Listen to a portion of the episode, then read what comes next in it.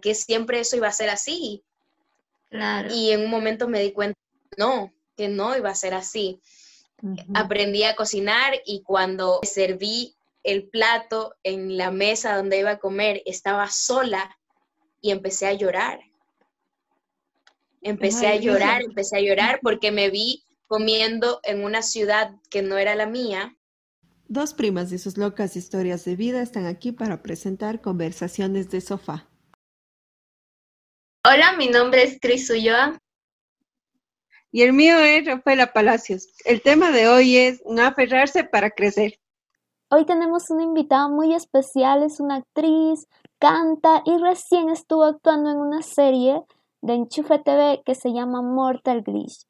Está muy buena, la pueden ver en YouTube. Y nuestra invitada es Antonella Valeriano.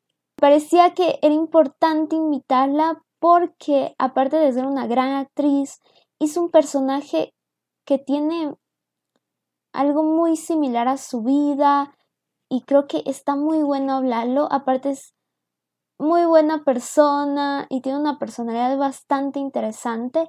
Ella y el personaje. Mucho gusto, chicas. Muchísimas gracias por invitarme. Estoy súper feliz de, estar aquí con ustedes y, el tema bastante interesante. ¿ah? A mí algo que me gustó bastante de, tu personaje es que mm, en cierto momento como que mm, tú no podías como que soltar a ciertas personas que te habían acompañado hasta cierto proceso de, de, de, o sea, de lo que pasaba ahí. Es que tengo miedo de spoilear. Bueno, ya. El punto es que alguien te dice como que tienes que aprender a soltar o algo así. No recuerdo mucho. Entonces yo lo que te quería preguntar es como, en tu vida real, ¿cómo es? O sea, ¿a ti te cuesta soltar o más bien es algo como más natural en ti? O sea, sí lo puedes hacer, o sea, no te cuesta tanto. Yo siento que ha sido como un proceso. Mira, eh, yo me fui de mi casa a los 17 años, pero yo siempre he tenido como esta, esta sensación de, de, ser más como, como alguien libre. Me, gusta siempre desde, desde que era adolescente o desde que era niña, creo. Incluso una vez mi mamá me dijo, yo sé que tú no eres para nosotros, para tus padres, eres, eres una chica para, para el resto del mundo. Y yo lo entendí grande, lo entendí ya ahora, hace poco, que, que, vivo sin ellos, que vivo aparte. Entendí que ella lo que me quiso decir es que, que ella siempre como madre, y bueno, también sintió que, que, no, que yo no era una persona que me aferraba a ellos como familia, ¿ya? Pero igual yo siempre he tenido, por ejemplo, con ella un lazo muy fuerte. Cuando yo me fui de casa, yo tenía 17 años. Me acuerdo que me fui de mi casa con una mochila y una guitarra. Fui con una mochila, con una guitarra y, y mi mamá empezó a llorar. Yo me sentí súper mal porque eh, a pesar de que había vivido muchos años sin ella, porque ella vivió en España, yo sentí que ese, ese era el momento en el que yo me estaba desprendiendo de, su brazo materno. Era el, era el, momento, o sea, yo sabía que, a partir de eso no iban a ser las cosas iguales, de que mi vida iba a ser totalmente independiente, por mucho que, que bueno, tu mamá siempre está ahí, la llamas y todo eso, no es lo mismo entonces, eso, ese, ese tipo de cambios tan, tan bruscos creo que sí, sí te marcan y, sí, sí me costó como, como romper eso con mi mamá. Ahora sé que, que, que me hizo muchísimo bien. Imagínate, yo llegué el primer día en que me independicé, llegué, iba a comer, iba a almorzar y me di cuenta que no sabía hacer nada no sabía, no sabía, oye, no sabía cocinar, no sabía, no sabía ni en qué punto hervía el agua.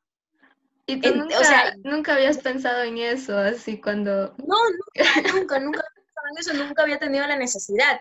Y era también porque, no, o sea, no era porque eh, yo nunca había estado como, nunca había estado en ese entorno. ¿Por qué?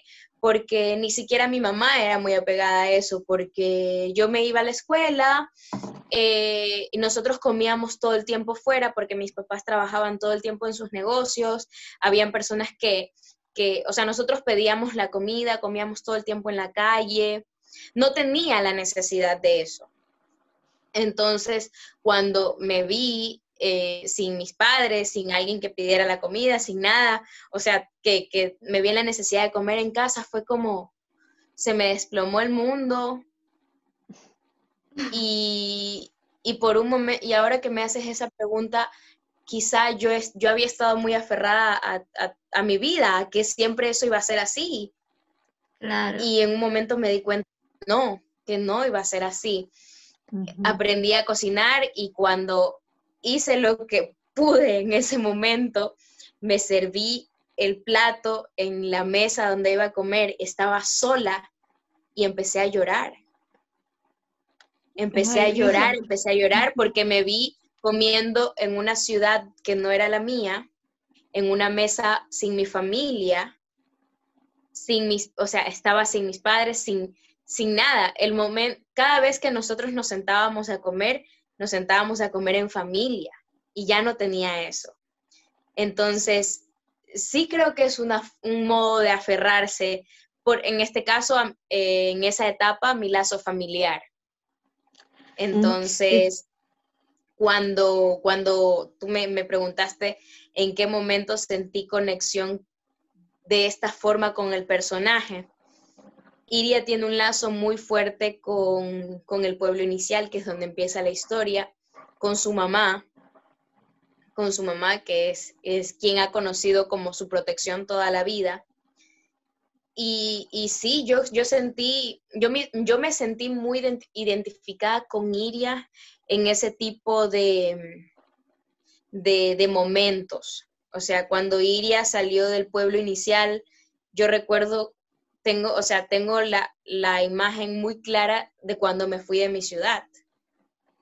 Así, eh, todo, o sea, si era, sí, el recorrido que hizo Iria a lo largo de la serie, sí me, sí me golpeó en algunas etapas de mi vida. Sí creo que eh, ella hace un proceso por el que muchos pasamos. Esto de desprenderse, de pasar por etapas, de, de quizá aprender a no aferrarse a las cosas cuando yo me fui de mi ciudad, yo dije, solo me voy a estudiar y, regreso. Solo voy, estudio y regreso. Y cuando ya pasaron los años, eh, fue como entendí que si yo, que regresar, primero, yo no me podía aferrar a eso, que ya no, ya nunca, nunca o sea, no es que tú perteneces solo a ese lugar, tú eres donde estás. Eres donde estás. O sea, ahora igual te gustaría también irte a otros lugares. O sea, sí. igual Totalmente. o sea, yo presiento que eres como una persona que igual no le gusta estar como en un mismo lugar. Igual ahora, justamente hablábamos hace un ratito, ahora prácticamente ya estás viviendo como en dos lugares, o sea, ya no tienes como en sí una casa. Igual eso... O sea, tengo mi casa acá.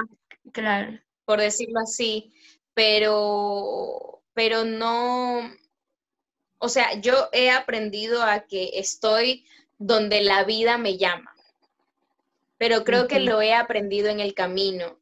Siento que, que yo no, que a mí no me hace una casa, yo hago un hogar, yo hago mi casa, eh, es eh, la, mi casa es la habitación donde está en ese momento y la hago mía. Eso, ese momento es, es mi momento de, decir, eh, esto es parte de mi personalidad porque yo vivo donde esté, yo vivo donde sea, yo no soy ni de aquí ni de allá.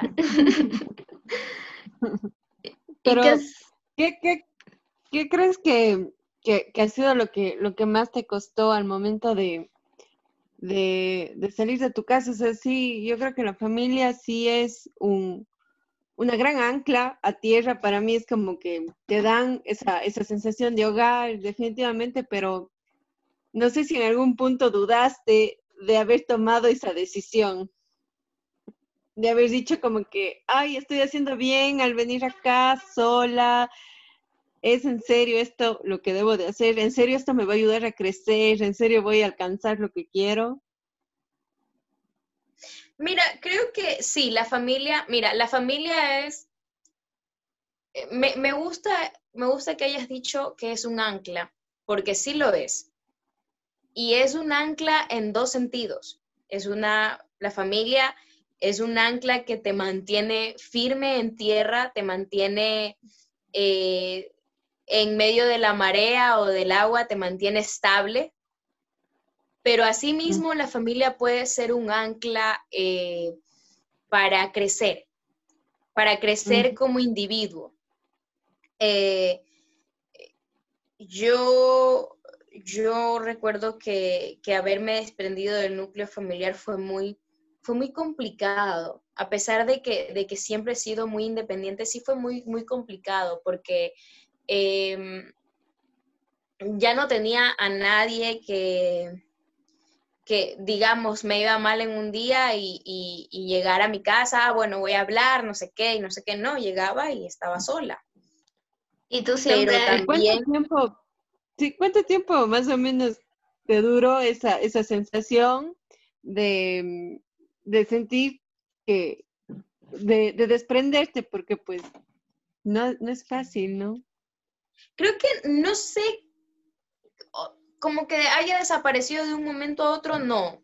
Creo que fue un proceso de meses, de meses, de meses, de, de, de, muchas etapas también. Por ejemplo, el hecho de, de, decir, bueno, ya no voy a comer en familia, eh, ya, no voy a comer en familia más, me acostumbro, me acoplo eh, y sé que esta va a ser mi nueva normalidad. Luego viene esta etapa de que no te va bien y llegas y no hay nadie con quien hablar, eh, tampoco hay nadie quien te diga, oye, ¿quieres comer algo? O, vamos a comer algo, no tienes con quien salir. Ya, más aún que llegas a una ciudad donde no conoces a nadie, ¿no? No es que lo compensas con amistades. No, no hay estos amigos, o sea, no hay nadie. Llegas a una ciudad donde no tienes, por lo menos en mi caso, no había familia, no había amigos, era, era encontrar en, el, en este proceso a, tu nueva familia. Y, llegó, un, eh, llegó un momento en el que eh, dentro de este proceso yo noté que volqué todo, toda mi energía y todo mi tiempo hacia el instituto donde yo estaba estudiando. O sea, yo estudiaba, mi horario era de 7 a 10 de la noche y yo recuerdo que en un tiempo estuve llegando al instituto a las 8 de la mañana y yéndome a las 10 y media de la noche. O sea, como que te refugiabas ahí para no pensar que te sentías sola. Claro, claro. es muy interesante porque suele pasar mucho con muchas cosas. A veces para no pensar en, en, lo que nos hace tal vez un poco de daño o no sabemos cómo resolverlo, empezamos como a refugiarnos en cosas, en cualquier cosa. Muchas personas se refugian en parejas o en amigos, en lo que encuentren que, que les hace mejor. Pero realmente tú, tú eh, ¿en qué momento te diste cuenta o, recién ahora te das cuenta que como que lo utilizas? No, no, no, me di cuenta, en ese momento no me di cuenta, yo me di cuenta años después, casi, casi ya para terminar el instituto, que yo había, yo había volcado toda esta sensación y toda esta energía hacia, hacia, hacia mis estudios, hacia mi carrera. Imagina, eh, yo ya, no, yo ya no, no, pasaba en casa prácticamente.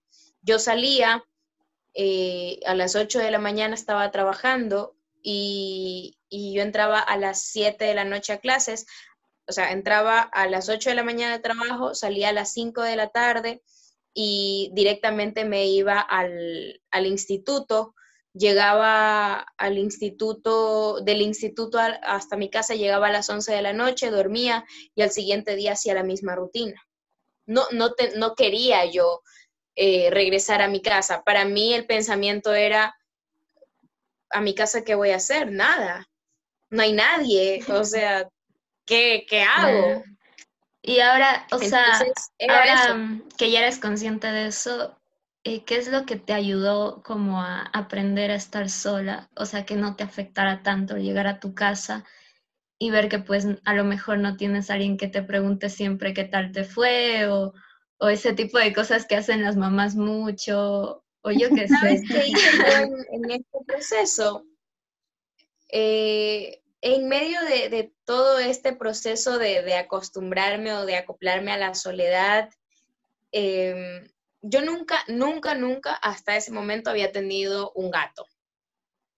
Y un día, mm. cuando llega, eran las 11 de la noche, cuando llegaba del instituto y vi un gato en, una, era como una alcantarilla, era en una alcantarilla, era, pero era, estaba lleno de brea. Mm. Entonces yo lo vi y fue como, yo nunca he tenido un gato, nunca había tenido gatos.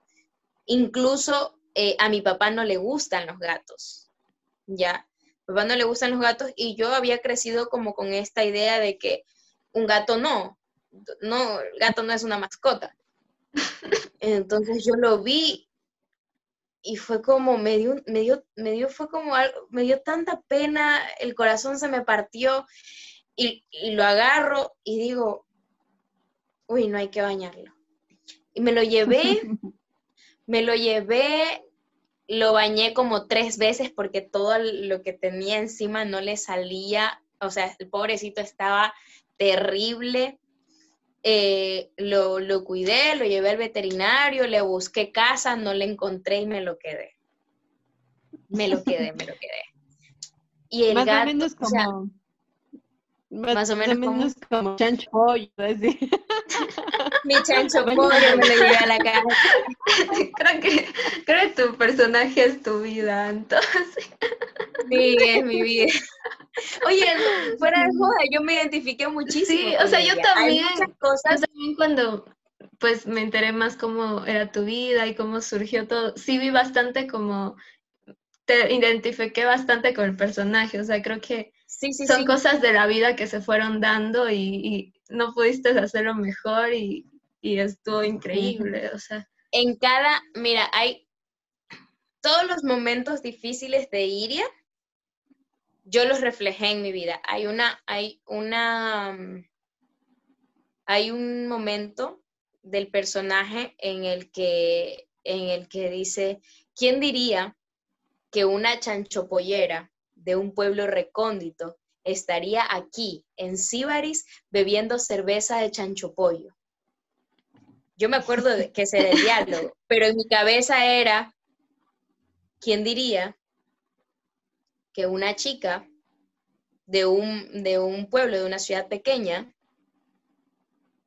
en la que, por la que nadie depositaba un centavo, estaría aquí con todo este equipo grabando una serie para YouTube Originals.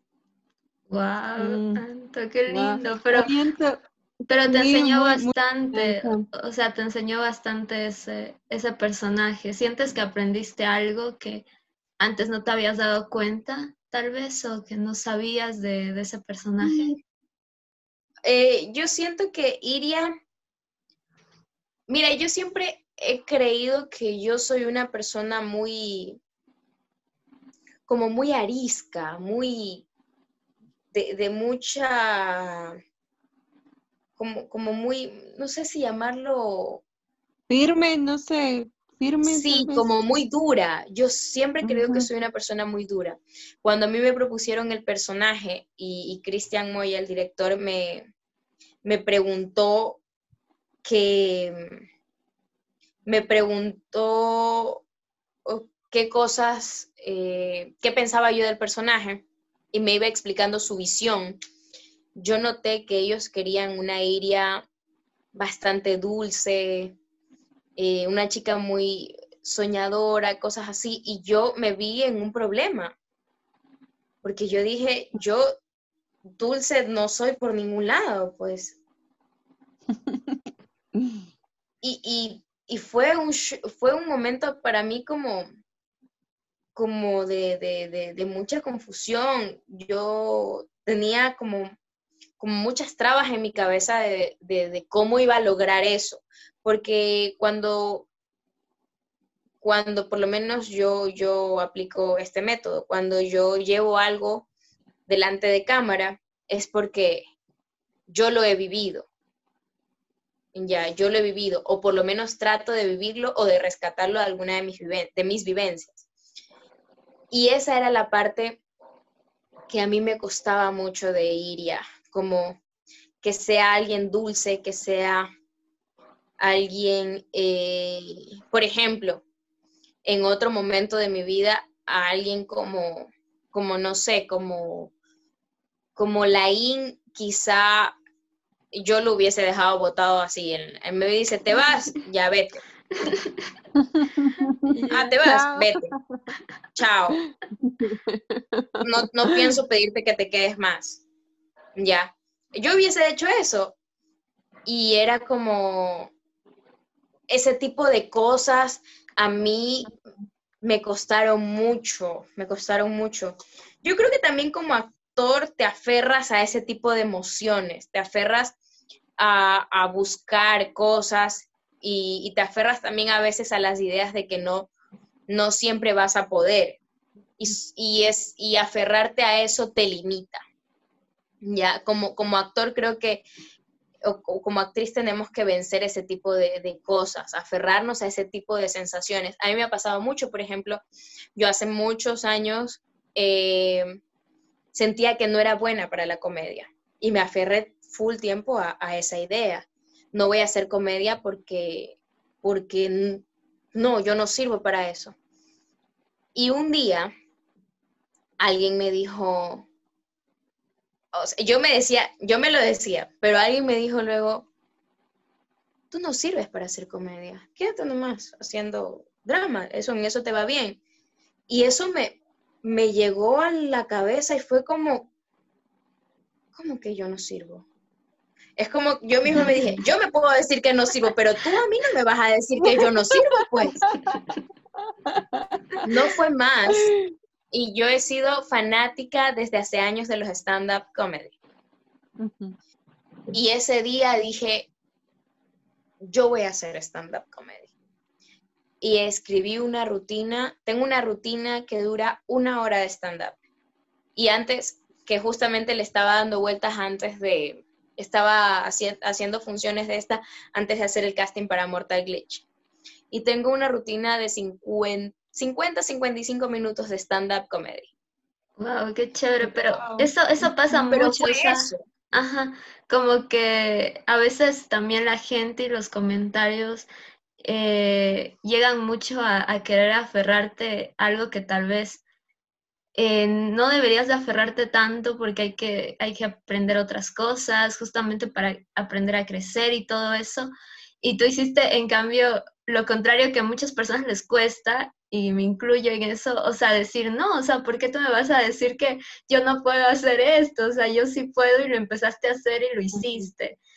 O sea... Claro, pero creo que también es un tema de, de, de, de soy, soy como, me, me, encanta llevar Mira, yo a veces creo que estoy en esta carrera porque me encanta, no, no me gusta que me digan que yo no puedo hacer algo. No me gusta. Eh, y no me gusta que me lo digan ni que se lo digan a otras personas. Nunca me ha gustado eso. Me acuerdo que eh, yo tenía 13 años y, y yo siempre he sido súper buena estudiante. Siempre he sido súper buena estudiante, aunque me aburría muchísimo en clases, me aburría todo el tiempo eh, he sido buena estudiante y, imagina, fui, fui presidenta del, consejo estudiantil, eh, hice oratoria, estuve en coro, estuve, hice deportes, practiqué karate, o sea, hice todo lo que me dio la gana, todo lo que me dio la gana. Y un día llegó un profesor, eh, un maestro de teatro, y dijo, bueno, vamos a formar un grupo en este colegio, bla, bla, bla. Eran los extracurriculares del colegio, los, los grupos extracurriculares. Y voy, hicimos el casting para entrar al grupo, 23 personas creo que era. Pasaron el casting 21 personas de 23. y yo no entré. Ya. Las cosas de la vida, entré. así. ¿Quién Yo diría que esa niña que no entró ahora es actriz?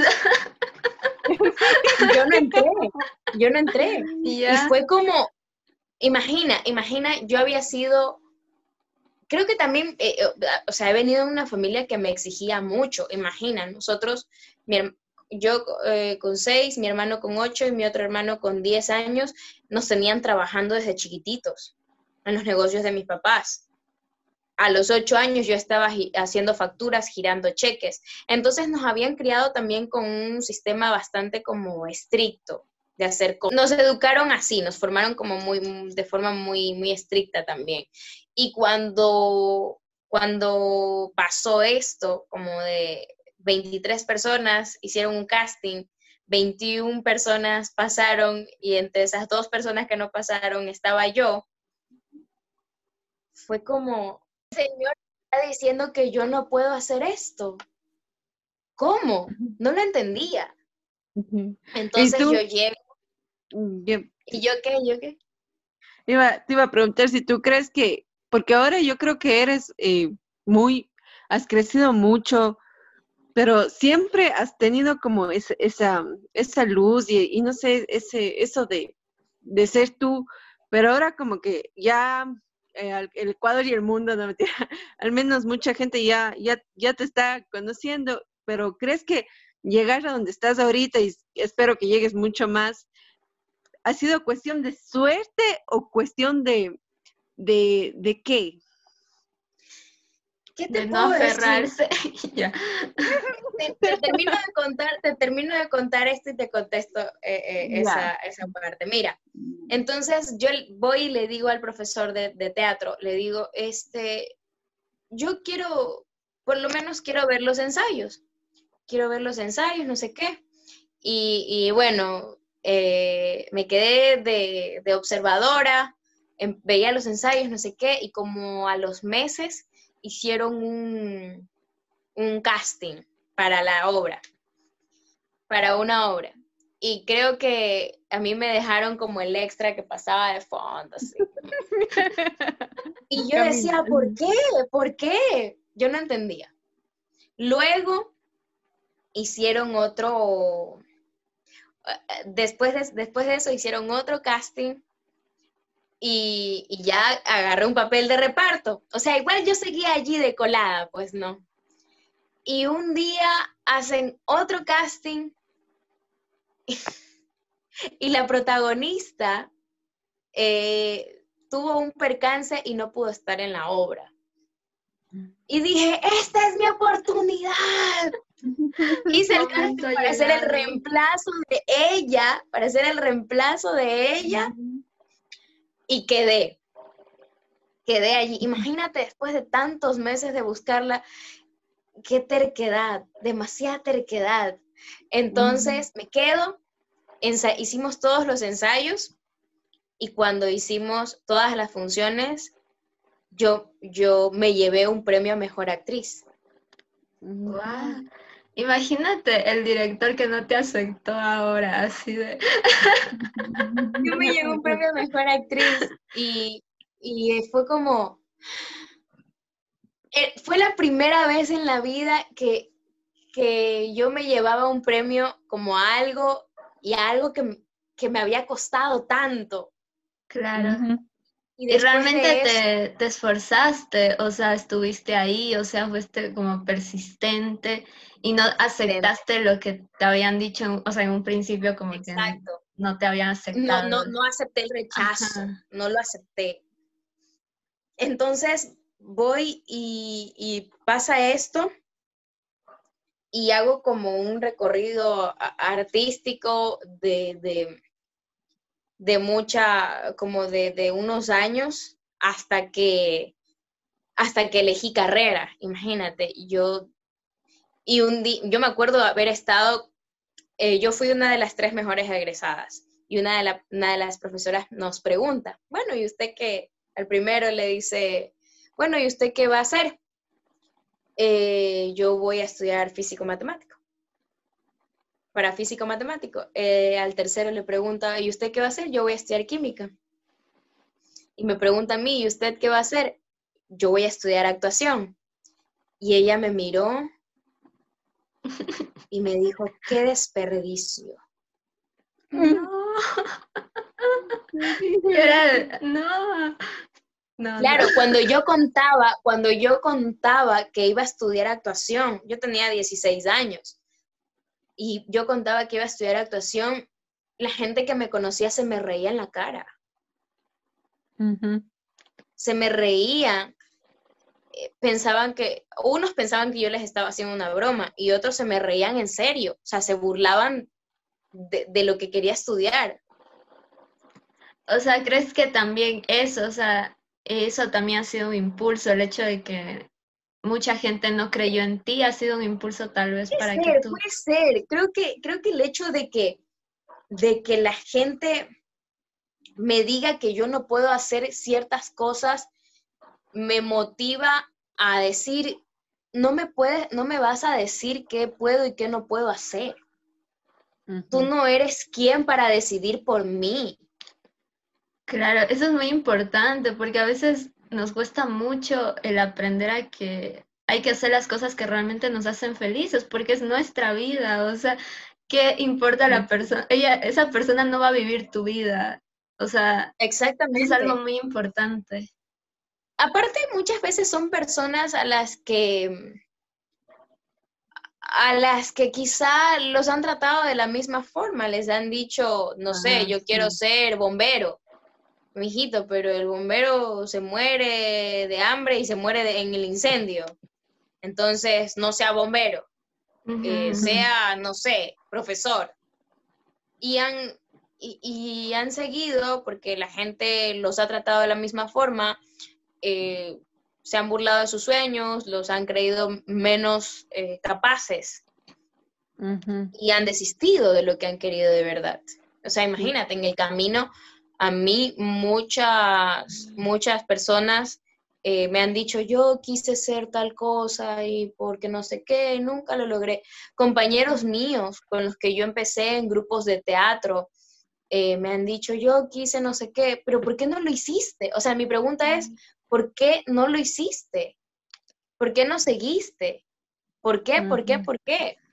Ya, y, y sí, hay, hay, muchos miedos. Creo que ese es, creo que... ese es el problema fundamental. O sea, el miedo. ¿Qué vas a decir, Rafa?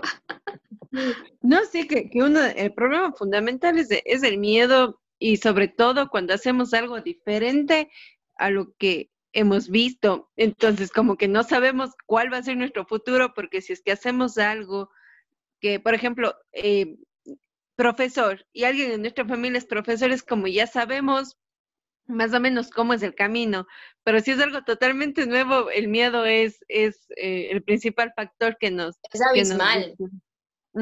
Es abismal. y, aparte, y aparte siento que en este país somos como muy tradicionales, o sea, muy de seguir como las reglas, como que no hacer algo diferente. O sea, ¿Ustedes qué consejo como darían a la gente que tal vez quiera hacer algo pero pues no se atreve? O sea, que tiene como full ganas de hacer algo, pero le da miedo el que dirán. O sea, ¿qué consejo ustedes darían? No sé, yo veo a mucha gente que ha estudiado, no sé, carreras súper tradicionales, abogados, ejerciendo de otras cosas, eh, a, no sé, a ingenieros ejerciendo de otras cosas. He visto tanta gente con carreras tradicionales que no ejercen sus carreras y yo siempre pienso, para no ejercer una carrera tradicional, puedo estudiar lo que quiero, puedo probar si de verdad funciona, si de verdad no funciona. Y yo siento que esta carrera es igual que todas. Eh, es una carrera de, de mucho, de dedicación. Todas las carreras, en todas las carreras, en todas las profesiones, en todos los oficios necesitas dedicarte, necesitas darle tiempo. Y uno de los primeros pasos para hacer todo ese esfuerzo es creer. creer en ti. Tienes que creer en ti. Si tú no crees en ti, nadie lo va a hacer. Nadie va a creer en ti, nadie va a dar un centavo por ti. Es dar un salto de fe, un salto de fe por ti. Es, es no aferrarte, no aferrarte a la idea que han implantado en tu cabeza. ¿Sabes cuántos artistas hay en mi familia? Así, artistas que tú dices, eh, uno toca guitarra, el otro es no sé qué, ni uno. Bueno, ¿de dónde, ¿de dónde cantar? ¿De dónde nació entonces? Nadie, no, no, lo sé. ¿Qué cantas? Me olvidé de decir eso en la introducción. Ya, yo lo sé. Entonces, era como, era esta idea, si, si yo me hubiese aferrado mira, si yo me hubiese aferrado a la idea de, a la idea de, mi árbol genealógico y de lo que puedo hacer, eh, creo que hubiese sido doctora o ingeniera. Doctora o ingeniera. Hubiese sido cualquiera de esas dos. Pero no, no es lo que a mí me llamaba la atención, no era lo que a mí me llenaba en ese momento. Y no te digo que el camino ha sido sencillo, o sea, han sido años. Yo me fui, imagínate, Empecé a hacer teatro cuando tenía 13 años y, empecé mi carrera cuando tenía casi 17 años. Hasta ahora eh, he pasado, antes de ser actriz, fui asistente de dirección, fui script, eh, fui eh, jefe de piso, estuve haciendo asistencias en equipos de arte, en equipos de producción, hice algunas cosas, hice muchas cosas, hice segunda cámara. Entonces, y todo lo, y no, y no era que, ay, yo, eh, a mí me encantaba hacer de todo, pero no era lo que yo había ido a estudiar, yo había ido a estudiar actuación, pero tenía que comer, tenía que pagar el departamento, tenía que pagar estudios. Entonces, tenía que trabajar de lo que haya, tenía que trabajar de lo que haya. Sí, aparte yo creo que eh, creo que cuando haces lo que realmente te gusta, le echas mucho, muchas más ganas que cuando haces algo que no te gusta. Totalmente. Así que creo que ese sería un buen, también un buen consejo, como no hacer algo que no te gusta porque lo vas a hacer mal. O sea, mejoras algo que te gusta porque así le vas a echar más ganas. Y tú, Yo creo que Yo creo que, que la Anto es el claro ejemplo de que debes aferrarte a una cosa, a lo que te gusta. O sea, sin, a lo y yo así, ¿cómo? ¿Qué vas a decir? no, te aferres. ya, ya, pues, sigue así. Sí, pero bueno, yo creo que, que no debemos aferrarnos a lo que nos detiene, sino debemos aferrarnos a eso que nos impulsa, no sé, cómo encontrar dónde está realmente nuestra, nuestra esencia, dónde está realmente cómo nosotros disfrutamos las cosas o algo, algo, algo por ahí debemos de aferrarnos a eso. Que tú hablabas de que la familia es un ancla y yo te decía que la familia puede ser un ancla y aferrarte a, a lo que diría tu familia, a lo que, a cómo se sentiría tu familia si tú escogieras tal cosa, eso está mal eso está mal. Siempre tienes que pensar en qué, te hace bien a ti, qué te gusta a ti, qué es lo mejor en este momento para tu vida. Porque es verdad, la familia es sumamente necesaria. Es necesaria. Eh, la familia muchas veces los, son los que siempre están allí, pero no siempre te hacen bien del todo no siempre te hacen bien del todo. Eh, muchas veces, por ejemplo, mis, padres se quisieron morir cuando yo quise estudiar esto. Me ofrecieron 10 mil carreras más, negocios, el oro y el moro. Me ofrecieron el oro y el moro, hermana. Entonces, cuando yo no quise nada, no quise nada porque yo quería estudiar esto y punto, eh, fue un problema gigante en mi casa. Eh, yo discutí mucho con mi papá, me dijeron de todo.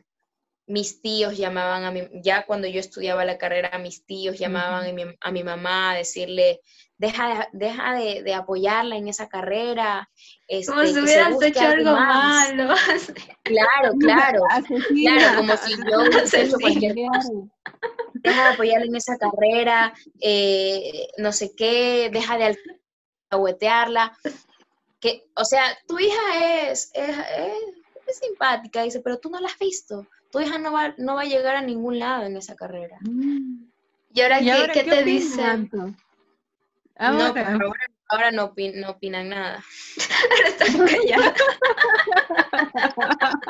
bueno, uno de mis tíos creo que sí le dijo a mi mamá, o una, uno de mis tíos sí le dijo a mi mamá, eh, me cerró la boca.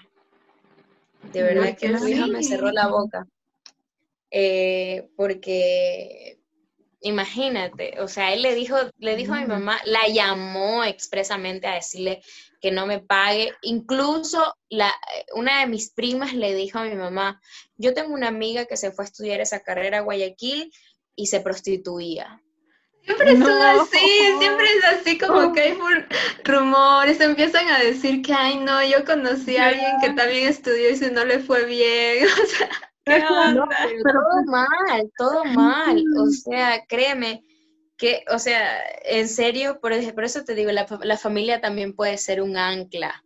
Eh, puede ser un, y, quedarte con esas cosas, eso es pésimo, pésimo, pésimo. A mí me pasó algo similar, pero en cambio, como que a mi hermano le pasó. O sea, mi hermano como que tuvo que pasar el momento porque él, o sea, como que fue el primero que quiso estudiar algo así como cine y todo eso. Entonces él pasó el momento, él pasó el momento que tú estás diciendo, o sea, como que mi papá le decía, no, así, te vas a comer la camisa, de eso no se vive. Entonces cuando yo quise estudiar algo como igual de artes, fue como que me dijeron, sí, sí estudio, o sea, me apoyaron full porque a mi hermano le fue full bien, o sea, vieron que realmente si te esfuerzas, como que sí puedes vivir de eso. O sea, que no importa eh, en realidad lo que digan los demás. O sea, si tú te esfuerzas, puedes vivir tranquilamente de eso. Entonces creo que sí. No, pues ahora, ahora mis primos quieren, quieren ser artistas. Sí, mi familia también. Como que todos le vieron a mi hermano que le iba bien y dijeron así, nosotros también. Pero bueno, el hecho es claro, imagínate, imagínate. Mi, mi, mi mi, todos mis primos, mis tíos se quedaron sin trabajo y durante la pandemia yo estaba trabajando.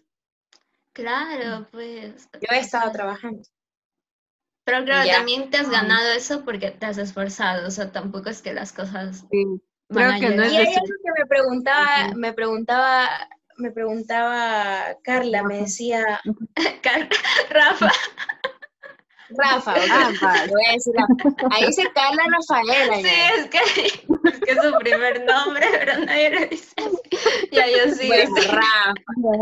Voy a decir Rafa. Hay algo que me preguntaba Rafa, y es que si yo creo que ha sido suerte o qué, qué ha sido. Yo creo que ha sido una mezcla de todo. Podríamos decir que Em, el universo ha estado allí conspirando. ¿Por qué? Porque primero yo me he preparado, he estudiado, no, no soy una persona que, que dice, ay, voy a hacer esto a ver si me sale, pero también hago lo de acá. No, yo me metí de cabeza. Dije, voy a estudiar, voy a estudiar, voy a trabajar y empecé a hacerlo de, de cabeza, como cualquier otra carrera, como cualquier otra profesión. Luego, este, también creo que he estado, eh, lo he querido mucho. Por ejemplo, el primer trabajo que yo conseguí, que no fue de actriz, fue de script. Script. Eh, fui donde una directora, también fue un momento como de, desesperación porque me estaba quedando ya sin, sin, dinero, había llegado a Guayaquil, ya se me estaba acabando el dinero, y le dije, por favor, cualquier cosa, era mi profesora en ese momento, le dije, cualquier cosa, eh, eh, para pasar aguas, para pasar un cable, para lo que sea, por favor, llámeme. Llámeme y, este, y yo estoy ahí y ella eh, le sale una peli y me recomienda a mí para estar en el equipo de dirección. Eh, yo era, eh, yo era, yo fui script en esa película. Entonces, estuve allí por eso, porque yo fui y dije, por favor, quiero hacer esto. Y trabajé muchos años con ella. Luego de eso, ella se fue a Miami, se fue a trabajar para Telemundo y le piden perfiles de actrices, eh, o sea, ciertos perfiles de actrices. Y entre esos ella manda, manda a otras chicas, otros de sus estudiantes, me, me envía a mí. Hago el casting y quedo para esa peli. Entonces he estado como, como allí. No, a mí no me pusieron allí, pero eh, alguien me brindó la oportunidad de hacer un casting. Ya. Entonces, así, y he ido haciendo casting de esa forma. También yo recuerdo que en un momento, yo también creo que lo he pedido mucho. Yo creo mucho en esto de, que si tú pides, el universo te da. Yo recuerdo haber estado eh, un día, en el, yo entré a hacer un, un casting en el Teatro Sánchez Aguilar entré y de casualidad habían dejado una puerta abierta a, la sala grande y yo vi el escenario inmenso y toqué las tablas del escenario y dije, por favor, yo quiero estar aquí, yo quiero estar aquí, yo quiero estar aquí. Y en ese casting no me llamaron, no lo pasé. Pero antes de finalizar ese año, yo volví a hacer otro casting y estaba haciendo un musical para ese teatro. O sea, estaba sobre ese mm. escenario. Yo dije, yo quiero estar sobre este escenario. Y cuando hice televisión, cuando grabé em, eh, la primera, o cuando grabé la primera vez que hice televisión con un personaje de reparto, fue así como, me vino una sensación un día. Y dije, yo creo que ya llegó el momento, siempre me había rehusado a hacer televisión. Y un día dije, yo creo que ya llegó el momento yo, yo, yo quiero hacer televisión. Y al, eso fue en diciembre y en enero a mí me estaban llamando para grabar una novela. Sí, eso. ¿Es la de Sharon?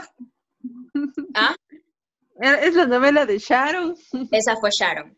Esa fue ¿En Sharon. serio? Sí, te lo juro. Te lo juro.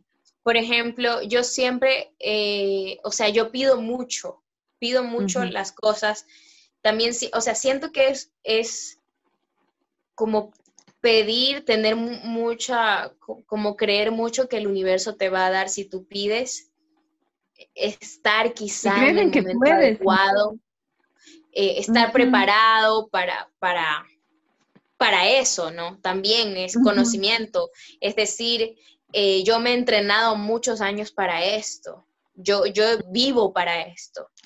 Yo no es que, ay, mañana sale un casting y empecé a actuar hoy. Yo, yo eh, hago grabaciones, ensayo, eh, escribo, cuando no tengo trabajo hago mis propios proyectos. Entonces, creo que confabulo para que las cosas se den. Imagínate, yo, yo, yo hice, yo, lo, yo logré contactar a la gente, cuando hice mi segunda película, yo, yo antes de eso hice un piloto de un proyecto. Yo lo dirigí, lo producimos con unos amigos y era un piloto para ver si lo podíamos hacer.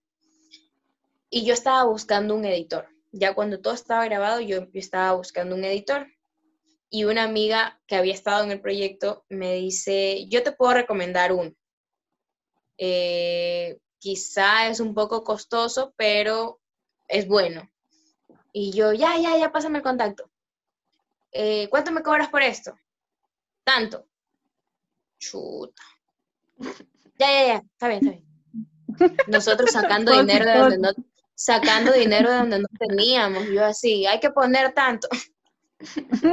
sacando dinero de donde no teníamos, hermana. Entonces, y lo logramos, logramos hacer todo el piloto.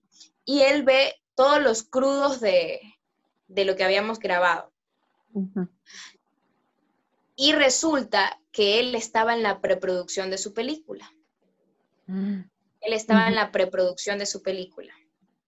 Y en medio de este proceso, como al mes de haber editado el proyecto, eh, me contactan y me dicen, oye, ¿sabes qué? Eh, te estamos llamando de Underdog Films, no sé qué. Eh, y Josué Miranda nos dio tu contacto para saber si querías hacer un casting. Y yo, claro, el, chico que nos hizo la edición, el chico que nos editó. Entonces, él había sido el director de la peli. Mm, y él, él, él, vio todos los crudos de las cosas que nosotros habíamos grabado y, vio que mi perfil le funcionaba. Entonces me llama a hacer el casting y yo quedo en el casting y, grabo la película y fue cuando grabé La Dama Tapada. Ah, ya, entonces yo creo que ese casting fue producto de un trabajo previo, de la preparación que había hasta ese momento. Yo siento que todo confabula para, que, para que suceda, pero cuando tú estás en el camino. Exactamente. Y cuando también es para ti, o sea, yo creo mucho que el universo también te va poniendo todo para que tú te, para que te vayas dando cuenta de que eso es para ti. O sea, tal vez eh, esto realmente siempre fue para ti, desde esa vez que fueron a hacer el casting en tu colegio, pero de cierta forma te pusieron como trabas también para que tú vayas luchando por eso, o sea, como que para que tú digas, no, o sea, no voy a aceptar que me rechazaron y, voy a seguir en esto. O sea, creo que la vida es así, es como de tener obstáculos y también el hecho de no aferrarse a las cosas, a lo tradicional, a lo que te dicen los demás, a todo eso que está y, seguir lo que realmente quieres, lo que te hace feliz. También es un tema de valor, ¿ah? Yo siento que es un tema de valor, eh, tener la valentía de decir, esto quiero y, y, sobre viento y marea estar allí. O sea, hay, yo sí creo que, que tienes que, que tener la, una meta muy, muy clara hacia dónde quieres, hacia dónde quieres ir. Puede que a veces no llegues. Por ejemplo, un día, un día estaba hablando con Diego y Diego me pregunta cuál es mi sueño. Y yo le dije, pero no te me rías. no te me rías. Le digo, mi sueño, mi sueño es ganarme un Oscar. Ya. Mi sueño es ganar un Oscar.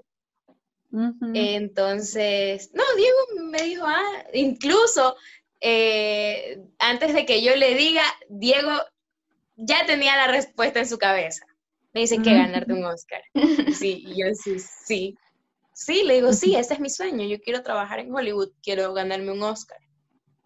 Entonces, y, ya, y, siempre digo, ya, pero no te me rías. Pero la verdad es que no me importa si se me ríe. Es mi sueño. Claro, y, y, es, y es importante tenerlo bastante claro, o sea, porque también como que esforzarse y tener claro el, la meta que tú quieres es súper importante para que se dé.